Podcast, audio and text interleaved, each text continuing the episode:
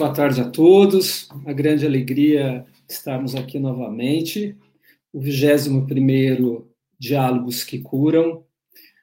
É, eu sou Rubens Bolos, o presidente da BMPP.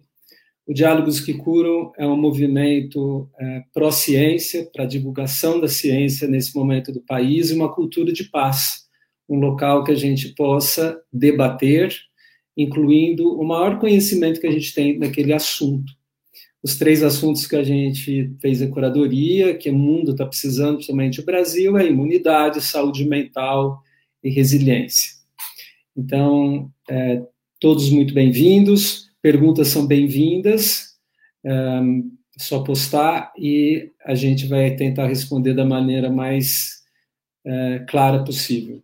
Então, eu queria convidar já a nossa querida, estimada cientista a Vânia de Almeida.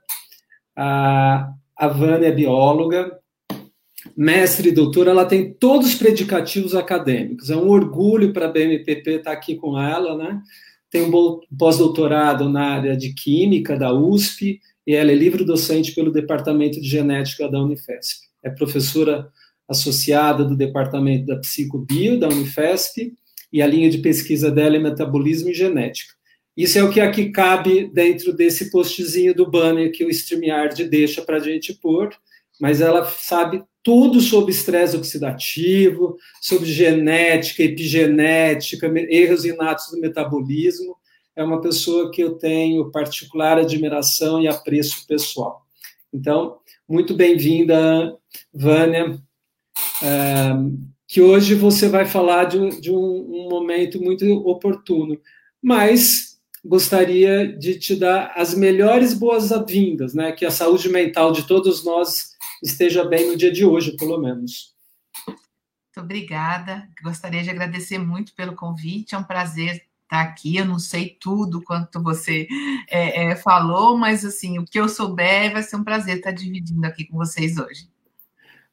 É, Vânia, sempre quando a gente começa, você uma mulher chegou no topo de uma carreira acadêmica, livre docente, mas quando que você resolveu, né? Conta para nós como foi que você se orientou na profissão. Por que, que você escolheu biologia e daí você foi para pesquisa e não, por exemplo, para uma outra área? Eu acho que assim a pesquisa ela até foi meio um segundo é, caminho, né? O primeiro caminho foi a docência mesmo. Eu era daquelas crianças que tinha lousa e giz e queria ser professora, né? Sempre gostei muito dessa possibilidade de estar tá, é, é, me aproximando das pessoas e conversando e aprendendo junto, porque é, é, uma realidade, a gente aprende muito quando a gente ensina, é quando a gente aprende de verdade, né? Quando a gente tenta ensinar. E então era, essa foi a minha vontade, né? Eu gostava de laboratório, gostava de química, de biologia. E aí, quando foi chegando a época de decidir mesmo, ah, já estava no, no segundo grau, eu resolvi fazer biologia e, uh, diferente de muitas pessoas que vão fazer biologia e só fazem bacharelado, eu quis fazer licenciatura. Então, eu tive toda a formação para ser professora, com todas as aulas de didática, psicologia de educação, tudo que, que a gente tem direito, porque sempre, sempre foi algo que me atraiu muito. E aí, quando eu terminei a, a graduação, aí eu fiz também o bacharelado, eu uh, encontrei assim uma paixão completa por genética e fui por indicação de uma professora da faculdade fazer um aprofundamento em citogenética humana no Hospital do Servidor Público, onde eu fiquei um ano aprendendo a fazer cariótipo, vendo lâmina, desenhando cromossomo, estudando e também acompanhando o ambulatório onde os pacientes com doenças genéticas era, eh, eram atendidos. E aí, é, é, o, o, médico que era o responsável por esse laboratório era professor na Escola Paulista de Medicina também, e ele viu né, o meu interesse pelas coisas de laboratório, que eu gostava de bioquímica, que é uma coisa que as pessoas não gostam muito, né? Em geral, bioquímica assusta um pouco. Então, ele acabou me convidando se eu não gostaria de vir para a Escola Paulista de Medicina para fazer mestrado. E aí eu vim para a pesquisa por um convite do professor Décio Brunoni. Foi, foi bem assim mesmo, uma coisa que aconteceu é, por conta né, de, um, de uma é, escolha vivenciada junto né, nesse, nesse aprendizado desse um ano lá no servidor. E aí, quando eu vim para fazer mestrado, já comecei a trabalhar com genética e bioquímica junto, porque o meu mestrado já foi numa área de enzimas que tem polimorfismos e que a gente estudava do ponto de vista bioquímico, caracterizando a população. Aí eu fiquei. Doutorado, trabalhei com, com estresse oxidativo, foi aí que eu comecei a trabalhar com estresse oxidativo, também por conta das enzimas antioxidantes, então sempre nessa, nessa, é, nesse direcionamento da bioquímica e enzimologia, né? Mas sempre com uma abordagem genética por trás. E aí eu vi que eu gostava das duas coisas mesmo, né? Nunca deixei de dar aula, nunca deixei de dar aula, mas comecei a fazer pesquisa para, paralelamente, é o que eu venho fazendo até hoje. Perfeito. Vânia, hoje uh, os ritmos biológicos, né? A ritmicidade biológica é um, um dos seus temas de pesquisa e está diretamente impactado na saúde mental, na resiliência, na imunidade, a gente vai falar. Mas eu achei que era importante você. Quais são os marcadores de ritmo né, que você, como pesquisadora, é, é, criterizou ou pesquisou e pode já contar para a gente? Então, é, então, talvez é a primeira pergunta para você. É, na hora que a gente fala de ritmos biológicos, a gente está falando de uma coisa que é muito óbvia, né? Que a gente está o tempo todo submetido a isso, mas que a gente às vezes não para muito para pensar. O nosso planeta gira em torno de si mesmo, e por conta disso, ele cria um ciclo né, de 24 horas que a gente tem que se adaptar a ele. Quando eu falo a gente, eu não estou falando ser humano, estou falando qualquer organismo vivo, desde os mais simples até os mais complexos. Então, tanto a gente, né, que, que por ser é, sermos animais diurnos, trabalhamos de dia, vamos esquecer nessa sociedade industrializada moderna, vamos pensar né, no, no ser humano Padrão. mais. É, é, a gente trabalha e faz as nossas atividades durante o dia, dorme à noite. A gente tem, por exemplo, o roedor, que por conta de ser um animal que é predado e tem umas outras especificidades, vai dormir de dia e vai estar tá ativo durante a noite. Então, isso, nas 24 horas, a gente tem um ritmo que a gente tem que se adaptar a ele. Então, mais do que ter marcador de ritmo biológico, a gente tem todo um sistema de temporização endógeno que ajuda o nosso organismo a marcar esses ritmos.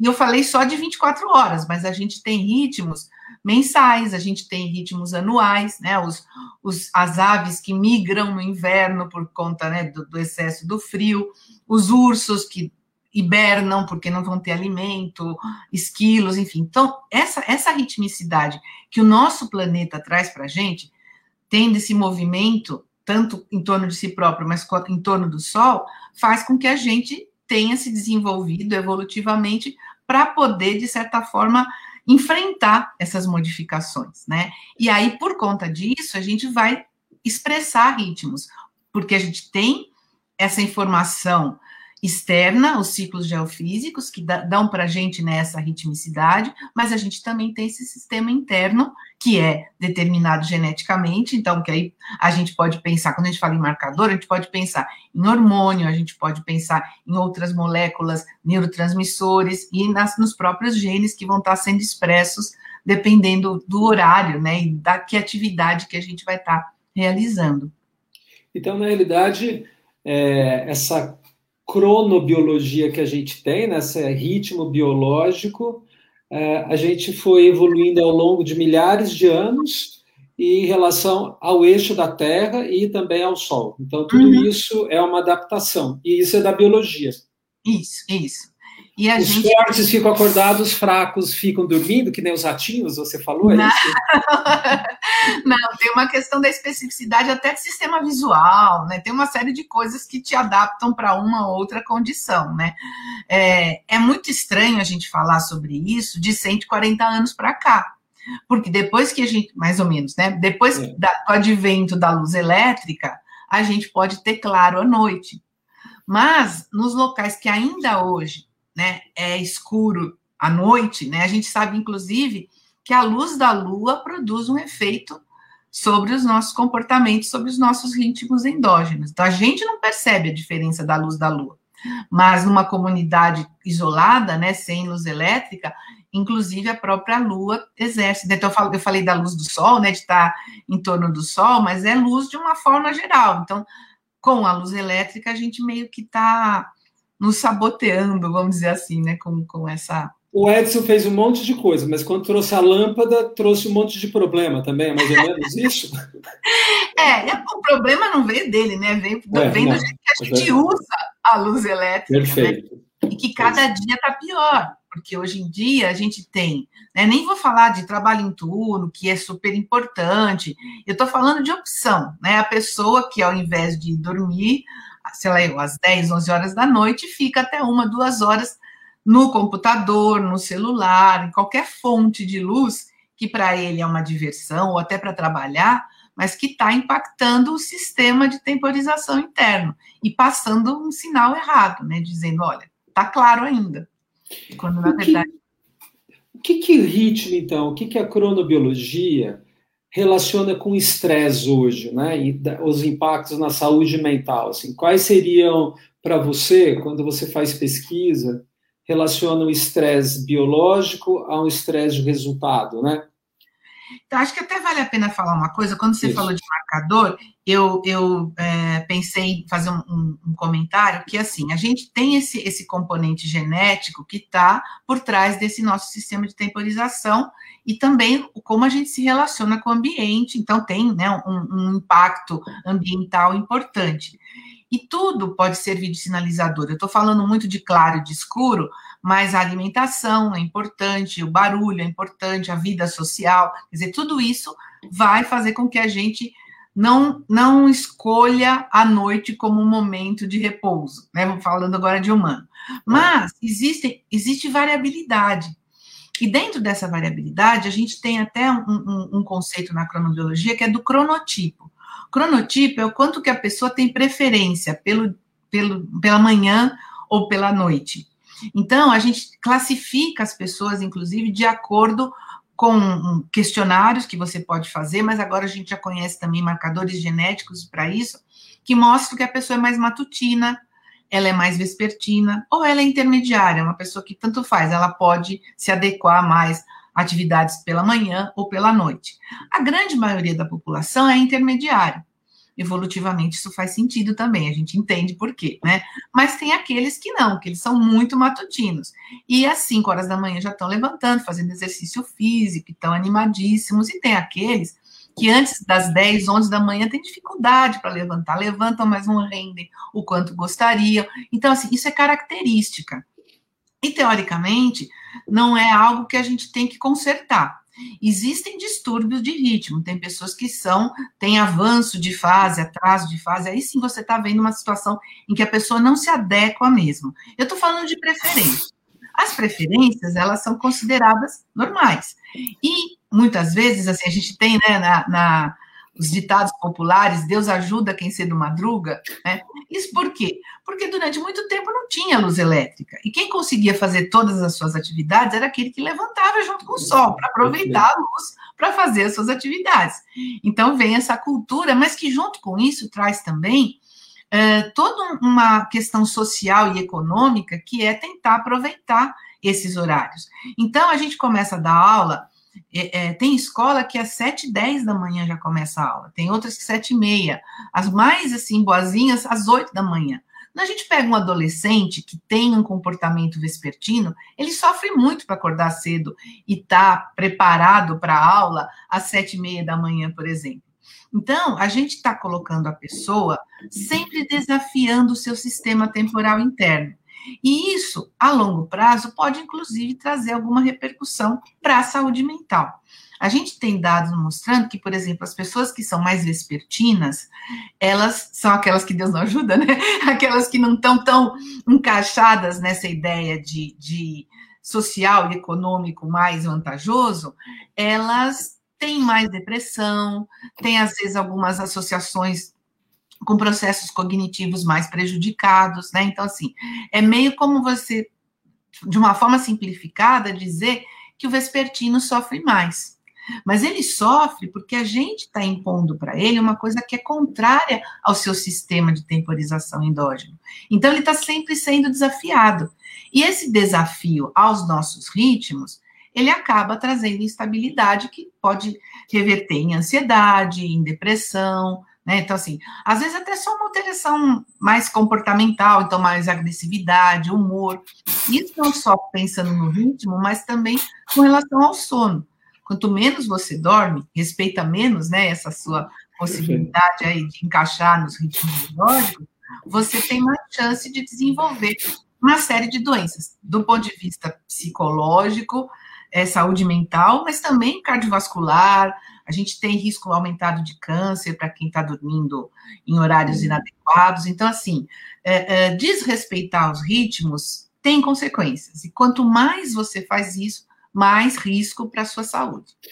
O Vânia, excelente. Só para resumir, então, a gente pode chamar que esta, essa continuidade de, de, abusos em relação ao ritmo nosso, que a gente precisa, mas não estamos respeitando. Poderíamos já definir isso um pouquinho como um estresse, do ponto de vista da biologia? Existe até um termo né, que a gente usa que é cronorruptura. Ótimo. Né, porque é, é, é, quando você tem essa ruptura da, da, dos seus ritmos, e isso com certeza se associa a condições de estresse, até porque o cortisol, né, que é um dos importantes hormônios aí de estresse, ele é extremamente rítmico e é importante que ele seja secretado no começo da manhã, quando no ser humano, estou falando de humanos, né, vai ter o seu pico de atividade, então você precisa estar preparado para levantar, e aí se você trabalha à noite e quer dormir no horário do teu pico de cortisol, é sempre um desafio. Então, isso vai colocando o seu organismo sempre em desvantagem, né? A, a, acho que a gente pode pensar, não num estresse é, é, clínico, mas assim, Isso. condições estressantes, sem dúvida. Então, o excesso de cortisol para um bioquímico é um, um, sinal da saúde caminhando para uma situação de ruptura, digamos assim? Isso. E no nosso caso, a gente fala em cronorruptura porque está associada né, com esse com esse ritmo. E a gente tem um marcador importante que é a melatonina, né? Todo mundo gosta de falar. Melatonina é uma, molécula, é, é uma molécula que está muito associada a essa ritmicidade. A melatonina, para nós, ela marca o escuro, que é o nosso momento de dormir pensando no ser humano evoluído numa natureza que não tinha luz elétrica, né? Então, é, a gente tem níveis relativamente baixos durante o claro, e aí, a partir de uma determinada hora, nove horas da noite, você começa a ter a sua produção de melatonina, que vai atingir o pico aí depois. É, é, mas, isso é porque você está no escuro. Se você for uma pessoa que fica em ambiente iluminado, você interrompe a sua produção de melatonina. E com isso você vai ter dificuldades de manter a sua ritmicidade, porque ela é um marcador importante de dia e de noite. Ela, muitas vezes, ela é vendida até como um hormônio é, que é, é indutor de sono. Ela não é indutora de sono. Ela visa o nosso organismo, que é noite, e, portanto, todas as outras variáveis biológicas vão se adequando para o sono e você atinge o sono profundo. Só a melatonina não vai fazer esse milagre. Muito importante isso que você está avisando, né? A gente está dando, entrando na nossa introdução para a saúde mental também, que você vai falar, e eu entendi de que quando eu fico exposto à luz mais tempo, o apagamento necessário que levamos milhares de anos para evoluir, que a melatonina é o grande iniciador, a gente rompe com ele e aí pode gerar as alterações de ritmo. Eu posso ter dificuldade de dormir, por exemplo, ficar mais inflamado, levar a problema cardiológico e problema de saúde mental, depressão e obesidade também, né? Uhum, é, e a melatonina, ela é boa para tudo, né? Assim, eu, eu não sou aquelas pessoas que que fazem propaganda de melatonina, porque tem gente que é muito fã de melatonina mesmo. Não. Eu não, não tenho né, nada contra quem é muito fã, mas eu não sou uma muito fã de melatonina. Eu falo sempre porque assim, é uma coisa que, por exemplo, eu não tomo, né? Mas a gente sabe que ela é um potente antioxidante, então ela é importante pra, até para processos de equilíbrio de estresse oxidativo, né? Então a pessoa que está mais exposta a situações de estresse oxidativo, ela teria uma vantagem em fazer o uso da melatonina, por exemplo. Uh, mas é, ela é, principalmente para a gente, ela tem um efeito, porque ela avisa para a gente que é noite quando ela aumenta. E ela vai diminuir à medida que o dia vai clarear. Então, ela também avisa para a gente que está na hora de, de, ter atividade, que a vigília chegou. né? Então, ela é importante por causa disso. Ela tem efeitos imediatos, que é para essa questão do sono profundo, porque tem toda essa, essa modificação fisiológica associada à noite, e ela também vai avisar para a gente que o dia está amanhecendo e quando ela diminui, né? Então, essa, esse ciclo dela, todo dia, para as pessoas que estão saudáveis, né, mantendo né, os seus ritmos adequados, vai acontecer, vai aumentar a melatonina de noite no escuro e vai diminuir pela manhã. Perfeito. É, na clínica, a gente evita de a orientação é não usar complementação de, de, de melatonina e criar é, estímulos que possam de, trazer o que você trouxe de ruptura do sono, né? Então, o ambiente mais é, menos luz, é, menos atividade de telas, um certo saneamento. Mas dentro dos seus estudos também, você fala da, da atenção, a vigilância motor e a temperatura corporal, corporal. A gente tem visto muito a relação de sensibilidade térmica tem mudado. Na pandemia, tem pessoas que sentiram mais calor e mais frio, por exemplo. O nível de atenção é, também é algo que chama, a, obviamente está ligado com quem dorme, a ruptura do sono, né? A ruptura foi ótima, a gente, eu, achei um nome ótimo, né? Porque você rompe com a tua saúde, literalmente, e vai dar o burnout, que a gente vai chegar a falar agora, daqui para frente. Então, esses marcadores, né? Atenção, a vigilância motora e temperatura corporal, você pesquisou também, né? É, na verdade, é assim. Indicadores. A gente, é, a gente tem algumas ferramentas para pesquisar ritmo e, e, e, sono, né? Associado, porque uh, um dos principais ritmos que a gente tem é atividade e repouso. Né? A gente, o nosso ritmo da alimentação é importante também. Todos esses uh, hormônios, né, que vão ter sua uh, produção e secreção rítmica, tudo isso é um conjunto, né? Mas, eh, sem dúvida nenhuma, quando a gente pensa, né, um exemplo de ritmo, a gente vem sempre com a ideia de sono e vigília, né? É uma coisa bem, bem característica na nossa espécie. E uh, o, que, o que eu acho que é, até eu gosto sempre de falar isso, que por mais que seja algo que todo mundo pensa, todo mundo vem com isso, né? É, como um exemplo, quando a gente pergunta de algum ritmo, os alunos, a primeira coisa que eles respondem, né? É, o sono é a primeira coisa que você troca por qualquer outra coisa. Então, se eu tenho que trabalhar, eu deixo de dormir. Se eu tenho uma festa, eu deixo de dormir. Se eu quero assistir um filme, eu deixo de dormir. A maior parte das coisas, quando você tem que optar, o sono é a tua segunda opção ou a última, às vezes, dependendo até, né, da, da, da, vida que a pessoa leva. Então, é algo que é muito importante, que vai dar para a gente essa ritmicidade, esse equilíbrio, que quando a gente não tem, leva essa cronoruptura, mas a gente abre muito mão dele. Né? E é engraçado, porque as pessoas, muitas vezes, elas nem veem o sono como algo necessário e dizem até que é perda de tempo, né? Tem gente que acha que é perda de tempo dormir, que você pode estar fazendo um monte de coisa mais importante, né? Então, quando a gente fala, né, da, da, da dos ritmos e do papel desses outros é, componentes, como a temperatura corporal, a vigilância, é, é porque as coisas elas estão funcionando harmonicamente nesse ciclo de 24 horas, né? Então, eu tenho momentos do dia que eu estou mais atenta, menos atento, pensando em que eu não estou numa situação de ritmo rompido, né? Eu tenho mais atenção, menos atenção, eu respondo melhor uma coisa de agilidade motora, e a minha temperatura corporal, ela acompanha isso. Então, a variação da temperatura, ela serve para a gente ver, muitas vezes, o quanto que você está com uh, o seu ritmo funcionando. E aí, uma das formas de eu avaliar ritmo é com um, uma espécie desses relógios, né, que o povo usa para medir passo, fazer Fitbit, essas coisas, que, mas só que esse é mais específico, né, para estudo de ritmo, que a gente chama de actígrafo.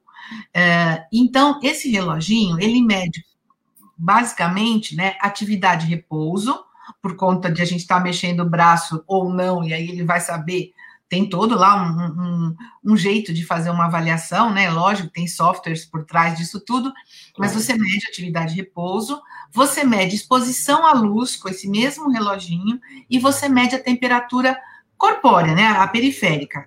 E, e com essas medidas, você consegue, inclusive, calcular o quanto que a pessoa tem um ritmo organizado ou quanto que ela está fugindo desse ritmo.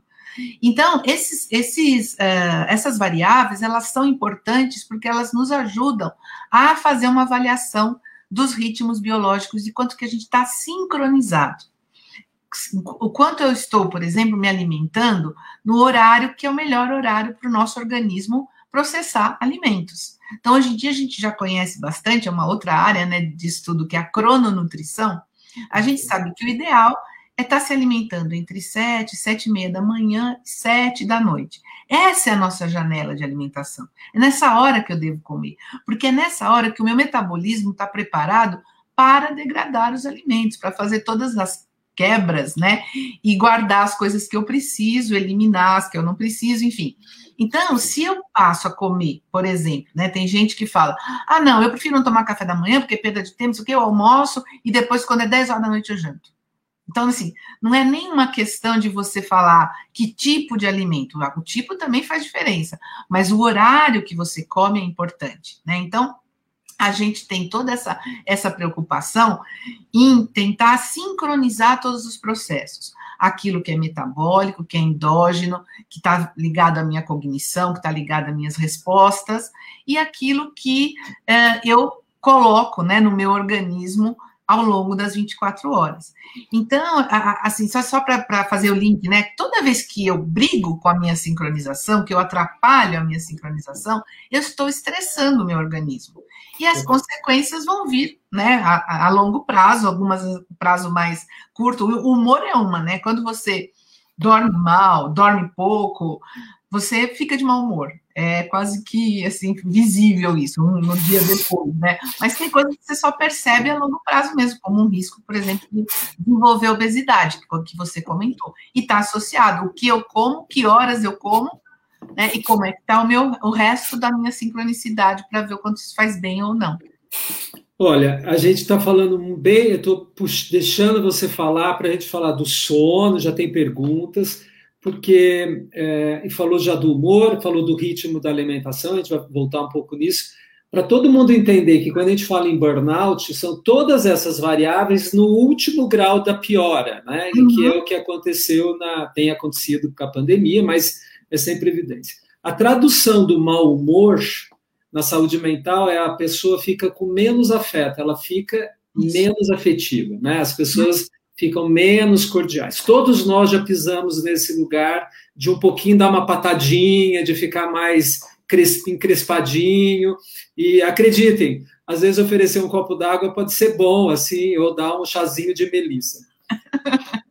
Mas eu acho que eu vou voltar para você, né, que eu queria. Você falou do ritmo do sono, de que estresse é isso continuado, vai causando as rupturas dos nossos ritmos internos, cada um cada vez mais individualizado para quem está chegando agora. Mas você falou que também o horário da alimentação interfere e também o tipo de alimentação, né? Porque também nos seus estudos algumas questões você já esclareceu com universitários, né? A, a algumas questões. Então, o que, o, é pular a alimentação, é não tomar o café da manhã e é comer comida gorda, é comer comida carboidratada, é comer crua. O que, que você sugere, Vânia, nos seus estudos? Na verdade, assim, a gente não, não, chegou a fazer nenhuma avaliação, alguma intervenção nesse sentido, né? A gente tem coisas mais exploratórias mesmo, de investigação de como é que está a, a, saúde, é, e aí a gente tem tanto para estudante quanto para professor, se bem que com professores a gente não chegou a falar em dieta, mas a gente gente tem também a literatura, né, que é uma coisa que acaba, a gente fez uma, um levantamento sobre trabalhos que falam dessa questão da, da, dos esquemas de alimentação, de horário de alimentação, né, quanto que os horários de alimentação trazem benefícios ou não. Mas, mas, além disso, tem outros pesquisadores, então tem um grupo forte em Chicago que trabalha com, eh, com metabolismo e sono, e essas pesquisadoras, elas uh, fazem trabalhos, inclusive, vendo preferência por alimento. Então, coisas do tipo, você priva de sono, deixa um grupo de pessoas saudáveis que está lá no laboratório, numa, numa, condição completamente controlada, você, em vez de deixar dormir quanto eles querem, você deixa dormir só quatro horas por quatro noites, por exemplo.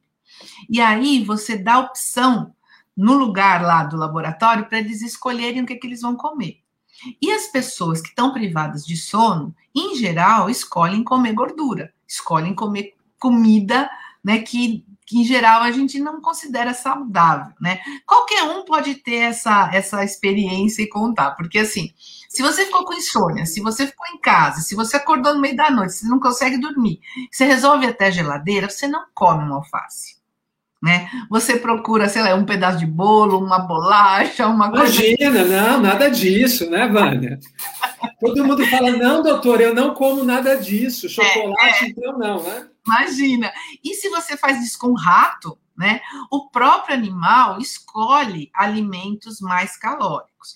Mas não só, é, tem duas coisas por trás disso. Para a gente, nós sabemos que é a questão daquele comfort food, né? Aquela comida que dá aquele alento. Então você está estressado, você vai lá e quer comer uma coisa que traz. E aí tem todo um, grupo de pesquisadores que estuda, inclusive, o fato de você ter mais gordura e que tipo de gordura e que a gordura, por ter uma importância depois na síntese dos nossos glicocorticoides, né, acaba sendo um alimento reconfortante. Né? E a mesma coisa para esses chips, batatinha, não sei o que. Isso é uma coisa que se você está estressado e você pega um pacote, você come inteiro, né? Porque tem todo um apelo aí emocional por trás disso. E isso, claro, vai trazer um, um problema para a saúde, sem dúvida nenhuma. Olha, a Vânia passou rapidinho no nome do glicocorticoide, mas isso é muito importante, a gente vai voltar, porque é, ela não está criando indulgência para quem está estressado e vai comer batata frita, chocolate ou gordura, ou leite condensado, ou creme de leite, ou bolachinhas empacotadas. O que, é um glicocorticoide? O que, que ele faz na nossa saúde? Que, já que isso tudo estimula tanto, né? Tudo tem para o bem e para o mal, né, Vânia? É, para a gente facilitar, assim, né, transformar é. a coisa mais... É, a gente usa é, é a, essa, esse componente lipídico, né, de gordura, para produzir hormônio de estresse, né? Então são moléculas que fazem parte da composição. Então, quando a gente está estressado, que a gente precisa, né, desses desses uh, hormônios e eles aumentam, quer dizer, uma coisa que o organismo está fazendo para poder compensar aquele desafio que o estresse está trazendo, a gente acaba utilizando, né, esse tipo de de, de, de produto, né, para poder estar tá fazendo esses hormônios. Então, é, mas eu estou falando de rato, né? Não estou falando da gente, por isso que eu não estou sendo indulgente. O rato, ele não sabe, ele come a gordura, né? Porque não passa, né? Pela cortical, é uma coisa mais é, é, de, de é, manutenção da vida, né? Porque é uma questão de preservar mesmo a, a vida. É, é, característico da espécie, inclusive, porque é um animal que é predado. Mas a gente, por ter conhecimento, a gente pode fazer de um jeito diferente, né?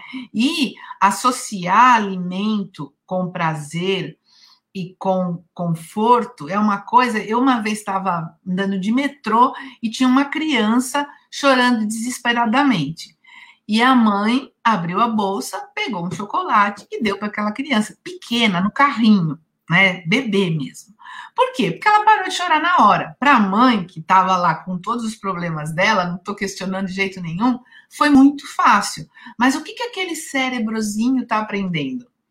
Que o que resolve a minha tristeza, o meu choro, o meu desconforto é um chocolate. Né? E a gente faz isso né, muito sem perceber para a gente mesmo. Né? Então, assim, eu acho que a primeira coisa que a gente precisa é de atenção de se perguntar por que, que a gente não está dormindo e, ou por que a gente está estressado e tentar outras, outros recursos que não sejam esses que vão trazer desvantagem.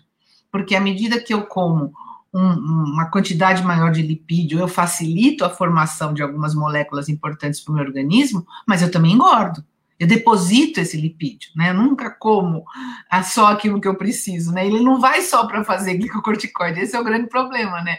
E quando engordo, eu também fico mais com estresse oxidativo, que é outro tema, uhum. é, potencializado. Eu posso falar assim já para a gente incluir esse termo? Ou, ou, a gente fica mais inflamadinho? É, é, as duas coisas contemplam, é isso mesmo, é isso mesmo. Então, é, uma ruptura dos ritmos da gente, pode ser do sono ou de um alimento, faz com que a gente corrompa já tanto o horário de dormir quanto o nosso alimento e a gente acaba sendo autopredador de nossas próprias mazelas de vida que vai dar no máximo o estresse de exaustão por falta de sono e má alimentação que a gente poderia chamar de alguma maneira de um burnout, por exemplo. É, porque aí você acaba criando é um, é um conjunto mesmo de coisas, né? Eles vão se somando. Lógico que isso não é uma receita definitiva, né? Porque a pessoa, junto a isso tudo, a gente está falando de alimentação, né? E tipo e horário de, de alimentação. Mas eu não falei se essa pessoa tem 20 ou 60 anos, se ela fuma ou se ela não fuma, se ela pratica exercício ou não, né? Quer dizer, a hora que você vai adicionando variáveis negativas, a possibilidade de você chegar no burnout, ela mais rápido, Maior, né? mais de uma forma mais intensa, é, é, é certeza, né? É uma coisa que vai acontecer mesmo. Ô, Vânia, tem algumas perguntas, eu vou começar pela última. Odete, bem-vinda, eu já te coloco aqui. A, a Kátia está perguntando algo que está ligado agora, né? Quais são os alimentos adequados quando a pessoa tem sono e tem fome? Você tem algumas evidências que possa esclarecê-la? Posso ajudar também.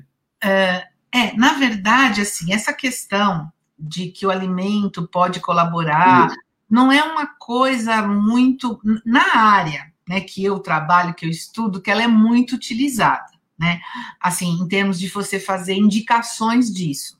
A gente prefere falar para a pessoa tentar comer saudável até no máximo sete horas da noite. E tentar ir se acostumando, e aí eu falo de uma pessoa que eu conheço muito bem, que sou eu mesma, né? Eu é, sou uma pessoa que gosta de chocolate, que gosta né, dessas coisas é, reconfortantes e que precisei controlar mais a minha dieta. E eu, a coisa mais fácil que eu consegui fazer foi diminuir essa janela. Eu não como depois das sete da noite. Com o tempo, você vai se acostumando. Então, assim, não é algo que você resolve naquele dia da insônia. Aquele dia da insônia, né? Se você precisar de alguma coisa, ideal é você tomar um chá sem açúcar, né? Uma coisa super leve que não vai te. Porque o alimento em si vai pedir para o seu organismo que ele faça né, um processo digestivo. E esse processo digestivo não está preparado, o seu organismo não faz isso de noite, né? Ele devia estar tá fazendo isso durante o dia. É assim, a gente tem toda. Tem até alguns gráficos bem legais que mostram né, a pessoa dormindo e tudo que a gente está fazendo. Então, o que, se eu sintetizo glicogênio num, num momento, eu vou estar tá quebrando no outro. Eu não posso sintetizar quando eu devia estar tá quebrando porque toda a minha programação é para isso, né? Para fazer no horário certo. Então, o ideal é não comer, né? Tentar se habituando com isso. É, acho importante, assim, de um jeito sintético, a gente falar, você falar o que é essa quebra de glicogênio e a síntese, né? Eu acho que acho que para as pessoas até entender por que, que a gente tem uma esteatose hepática, o que, que alimento, como a gente estoca alimento, né? Quando a gente come demais, o que, que acontece? Quando come de menos, também o que acontece. E aí eu complemento algumas coisas de dentro da nutrologia para a Kátia. Perfeito, ótimo. Então, pensando né, no metabolismo, a gente. É, glicogênio é o jeito que a gente tem para guardar glicose no nosso organismo, né? Então, eu me alimento durante o dia e vou guardando em forma de glicogênio. Depois, quando eu não estou me alimentando, durante a noite, por exemplo, eu pego aquele glicogênio que está armazenado e vou gastando.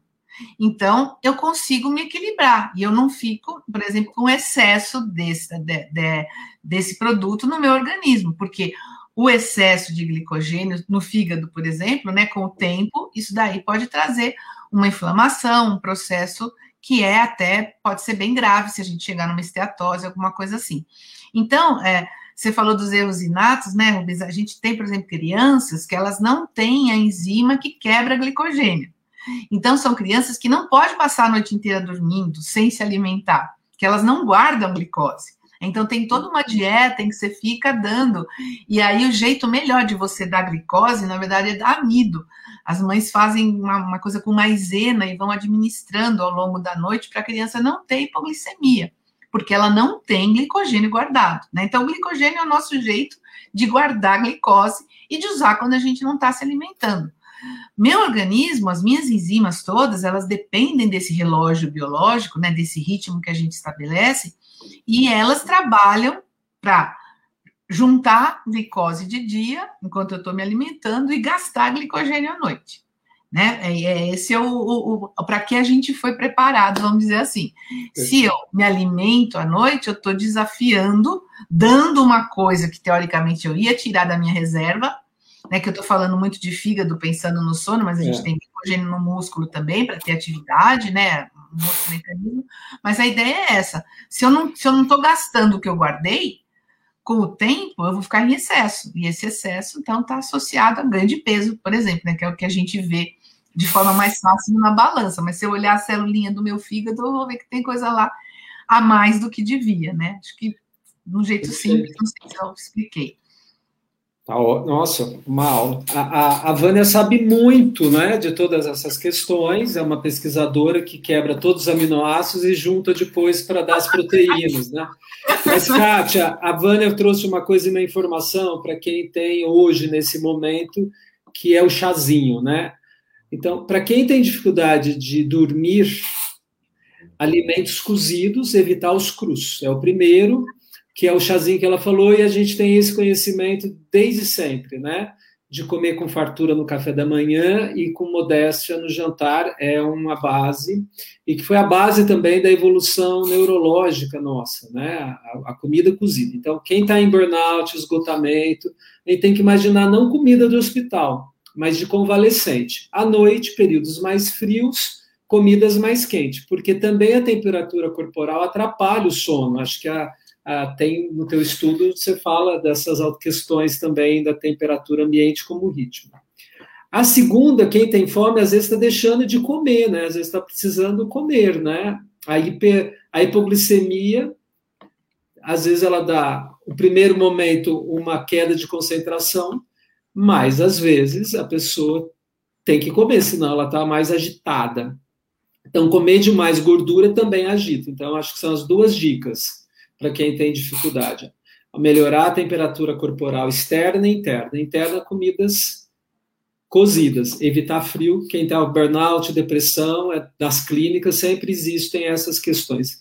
A gente pegou isso do, de antigamente, nas santas casas, da sopinha, da canja, né, das questões. E assim, Rubens, uma coisa importante também para a gente ressaltar é que se você comeu direito o seu jantar às sete horas da noite, mesmo tendo insônia, você não devia ter fome. Porque o hormônio de saciedade e de fome, eles também trabalham ritmicamente. E eles não devem estar, tá, o de fome não deve estar tá aumentando durante o, o teu momento de sono, né? Então a gente, se está tudo certinho, isso, então, talvez essa sensação de fome é muito mais uma coisa emocional do que a fome de verdade. Né? Então, isso também é importante a gente se perguntar. Será que o que eu estou sentindo é fome mesmo ou é uma angústia que eu tento com o alimento né, diminuir? Porque a fome, ela vem da falta, né? Aí a gente tem lá leptina, grelina, insulina, tudo isso está trabalhando para sinalizar para a gente se a gente deve comer ou não. Então, à noite, teoricamente, eles não vão dizer para você comer, né, durante a, a, noite. E esse é o grande problema do trabalhador em turno, né, porque o trabalhador em turno, ele tem que estar tá vigilante, ativo à noite, e aí ele começa a atrapalhar toda essa sinalização, e a gente tem aí consequências, mas a gente entende que é uma situação importante, porque vamos pensar num hospital hoje em dia, não dá para falar para os doentes, olha, chegou minha hora de ir para casa que eu vou dormir, fecha tudo, amanhã a gente volta, né? Então, realmente precisa do trabalhador em turno, mas ele está se desafiando e aí para ele a coisa é um pouco diferente. Ô, Vânia, no, nos estudos com os universitários, a questão da alimentação, o que, que ficou mais evidente para o grupo? Então, na verdade, a gente não, não teve uma abordagem direta sobre isso, porque a gente fez uma, uma um levantamento é, numa amostra grande, são mais de 600 estudantes da, da Unifesp e da Universidade do Caminho que responderam nossos questionários, e aí a gente fez mais voltado mesmo para questões de afeto, como você falou, a, a, sono, esse cronotipo a gente avaliou, a gente avaliou é, qualidade de vida, vários parâmetros foram avaliados nessa, por, por questionário. E aí, de, desse grupo, a gente selecionou um grupo que a gente está acompanhando com actigrafia, que é aquele reloginho, e a gente está coletando urina para medir a melatonina. Então, esses daí a gente está acompanhando um pouquinho mais. O que está acontecendo agora? Por conta da pandemia, e nosso estudo não foi pensado para a pandemia, mas ele caiu dentro da pandemia, né? A gente está percebendo que a alimentação não, não é para os nossos estudantes hoje uma questão que eles trazem com uma coisa, porque como eles não estão vindo, estão nas suas casas, né? Eles estão conseguindo adequar um pouquinho melhor aquilo que é o padrão da família, né? Enquanto que quando eles vêm para a universidade, ah, aí vai ter as questões de se vai comer no bandejão, né? Ou se vai fazer lanche, ou se pula, né? Como pós-graduando adora, né? Pular o horário do ficar no laboratório direto e não come durante o dia, vai comer só à noite. Então, com a pandemia, isso não ficou tão importante. Eu acho que o que está mais importante agora é a questão do sono mesmo, porque muitos deles uh, relatam que perderam totalmente a ritmicidade. Então, eles ficam acordados à noite, depois durante a aula eles nem ligam a câmera, né? Eles ficam no online, mas eles não estão tão on, assim, eles estão mais off, então eles dormem durante o dia, então deu uma fragmentada importante no sono, né? E aí a gente, no caso desse estudo, a nossa proposta, na verdade, é fazer uma intervenção com meditação mindfulness para que eles possam, de alguma forma, ter um auxiliar nessa ritmicidade, então fazer uma questão atencional, né, focada aí no, no mindfulness, que é o que a gente está trabalhando com eles por conta aí dessa alteração toda que, que nós observamos. Perfeito. A gente vai voltar nessa questão, porque já seriam técnicas para retomar, né, para recuperar a ruptura. Uhum. A Odete fez a pergunta seguinte: Bem-vinda, Odete, é uma psicóloga também, muito atenta na área da educação. Ela conhece pessoas que assistem TV no quarto e dormem com muita frequência com a TV ligada. Então, tem ruídos e iluminação, né? Que prejuízos você é, pode trazer em relação ao impacto dessa interferência no sono e na gênese já de questões de saúde mental? Então, na verdade, aí precisa ver quanto que essa TV ligada interfere para a pessoa dormir de fato. Eu falo de novo, né? Falando de uma, de uma pessoa que eu conheço muito. Eu, uh, o barulho externo, ele uh, chama a minha atenção. Então, se eu vou deitar e tá muito silêncio, daqui a pouco faz um barulhinho na rua, aquilo me desperta, né? Não quando eu já tô dormindo mesmo, mas quando tá naquela fase de começar o sono. Então, para mim, o som da televisão, ele é bom, porque ele é um barulho constante que não me atrapalha, ele não, ele não me desperta. Mas é lógico, tem a questão da iluminação. Então, no meu caso, o que, que eu faço? Eu ligo a televisão, viro de costas para a televisão para ter o som, e aí eu durmo dois minutos depois. É uma coisa que não faz, não interfere. Então, assim, depende muito quanto que a pessoa que liga essa televisão fica ligada na televisão, né? Porque assim, a iluminação por si só é um problema. Mas A luz da televisão, ela até, dependendo de onde essa televisão fica, ela é menos importante do que a luz de um celular que eu ponho pertinho do meu rosto, né? E que eu fico atento ao celular muito mais do que a televisão. Então, assim, isso pode ser um prejuízo para a pessoa a longo prazo, se a gente imaginar que com isso, todo dia, ela demora duas, três horas para dormir, ela fica com aquela iluminação até muito tarde, e isso com certeza compromete a síntese de melatonina mas não necessariamente. Agora, se eu for falar né, em higiene do sono, a primeira coisa que a gente fala é não tenha televisão no quarto. É, essa é uma, é uma do, a outra coisa que a gente fala que é cama é para dormir e para atividades sexuais. Fora isso, você não devia comer na cama, ler na cama, levar o filho, o cachorro, né? Todo mundo fica lá antes de dormir, porque tudo isso acaba, de certa forma, excitando e comprometendo um pouco a pessoa a, a entrar né, no, no, no, sono. Então, tem que ver muito o quanto que essa TV ligada, ela é até uma, uma ajuda para a pessoa dormir, ou se ela realmente é algo que está né, produzindo esse distúrbio, atrapalhando é, a pessoa a cair no sono. Eu, eu, eu posso dizer para vocês, né, a gente tendo um tempo de sono razoável, se você atrasar um pouquinho o começo, mas você puder dormir um pouquinho mais, é, talvez essa televisão não represente assim uma coisa de um prejuízo muito importante. É, mas não é o que a gente indica. Se você for dar o, o conselho, a gente fala, não tenha televisão no quarto. Vou dar uma complementaridade, porque acho que a, a Vânia trouxe uma questão da cientista muito humana. É isso, hoje é, os arquitetos falam, e aí, você quer ter televisão na casa? Todo mundo tem televisão no quarto. Quais as consequências disso? Também são coisas né, atuais. Na área da saúde mental, é diferente de ficar acordado e dormir, ou seja, eu vou falar que é o embalo do pai ou da mãe para o bebê. A outra é a pessoa ter aquilo como atividade, como bem disse a Vânia. A gente tem neurotransmissores que é, atrapalham um pouco também a gênese, né? Muito dopamina, a pessoa fica muito siderada, né? Então, ela é aquela que fica trocando de canal, ela está ligada, ela, na verdade, ela não presta atenção. E aí, isso já é um sinal de que a pessoa já está em sofrimento é, mental. Então, nessa gênese de, de burnout, a Vânia já trouxe para gente que nas alterações de sonos, por vários desrespeitos né, das, dos seus próprios tipos, é, às vezes é na cama que a gente vai ver que aquele dia não foi bom e aquela pessoa sabe que não dorme bem, antes de dormir ela já fica agitadinha.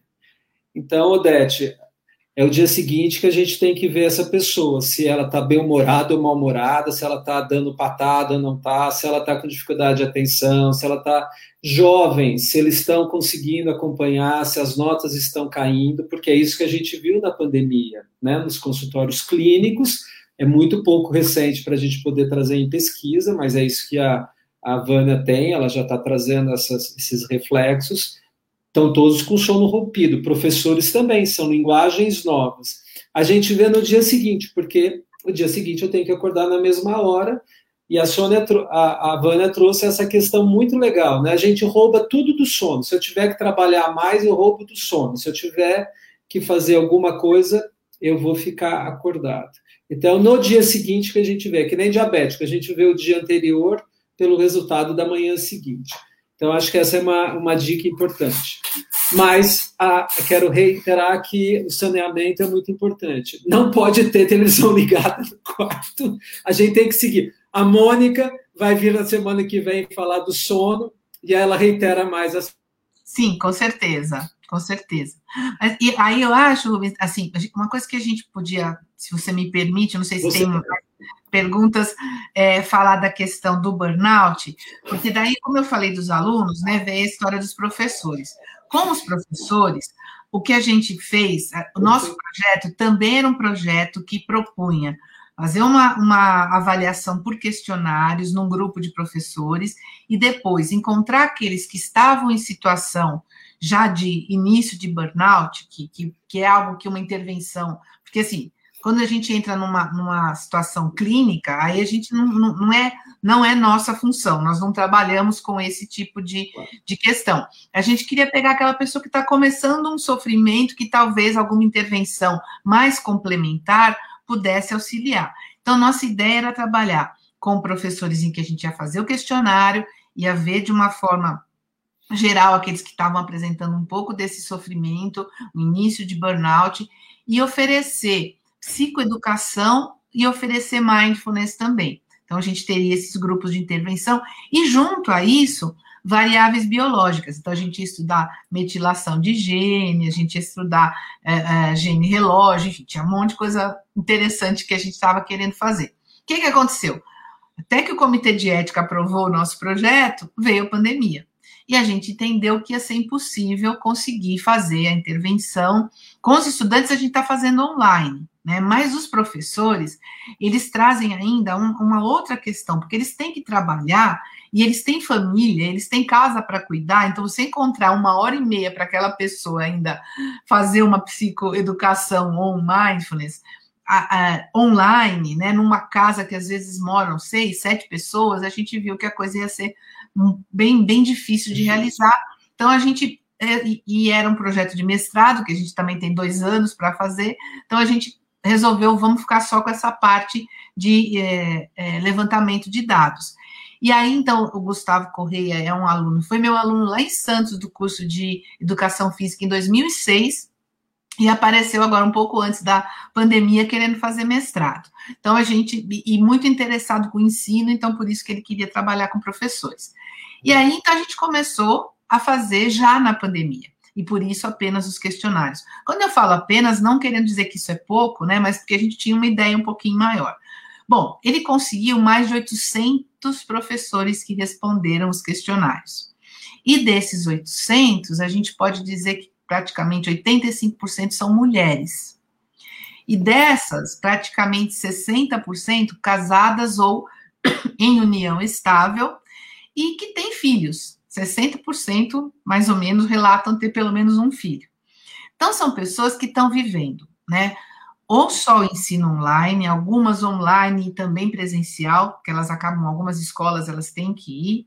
Uh, a gente tem, desses 800 e tanto, né, praticamente 600 são ensino fundamental, associado ou não a um outro, né? Então, às vezes não é só fundamental, é fundamental e médio, mas eu acho que o fundamental é a grande amostra nossa, são 600 pessoas, e aí a gente começa a ver as questões do desgaste psíquico que elas relatam, né? Então, naquele questionário de, de burnout, você vai ver né, essa, essa ilusão pelo trabalho, indolência, desgaste psíquico, são, são né, é, é, as áreas que a gente, com aquelas perguntas, está investigando, e a gente encontrou, então, sei lá, eu, no caso de desgaste psíquico, 450 entravam na avaliação de ponto 2 para cima, né, que já é... Metade da amostra. Não, eu tô falando 450 das 600 de ensino fundamental. 70. É, é 70 e tantos por cento, né? Então é muita gente mesmo.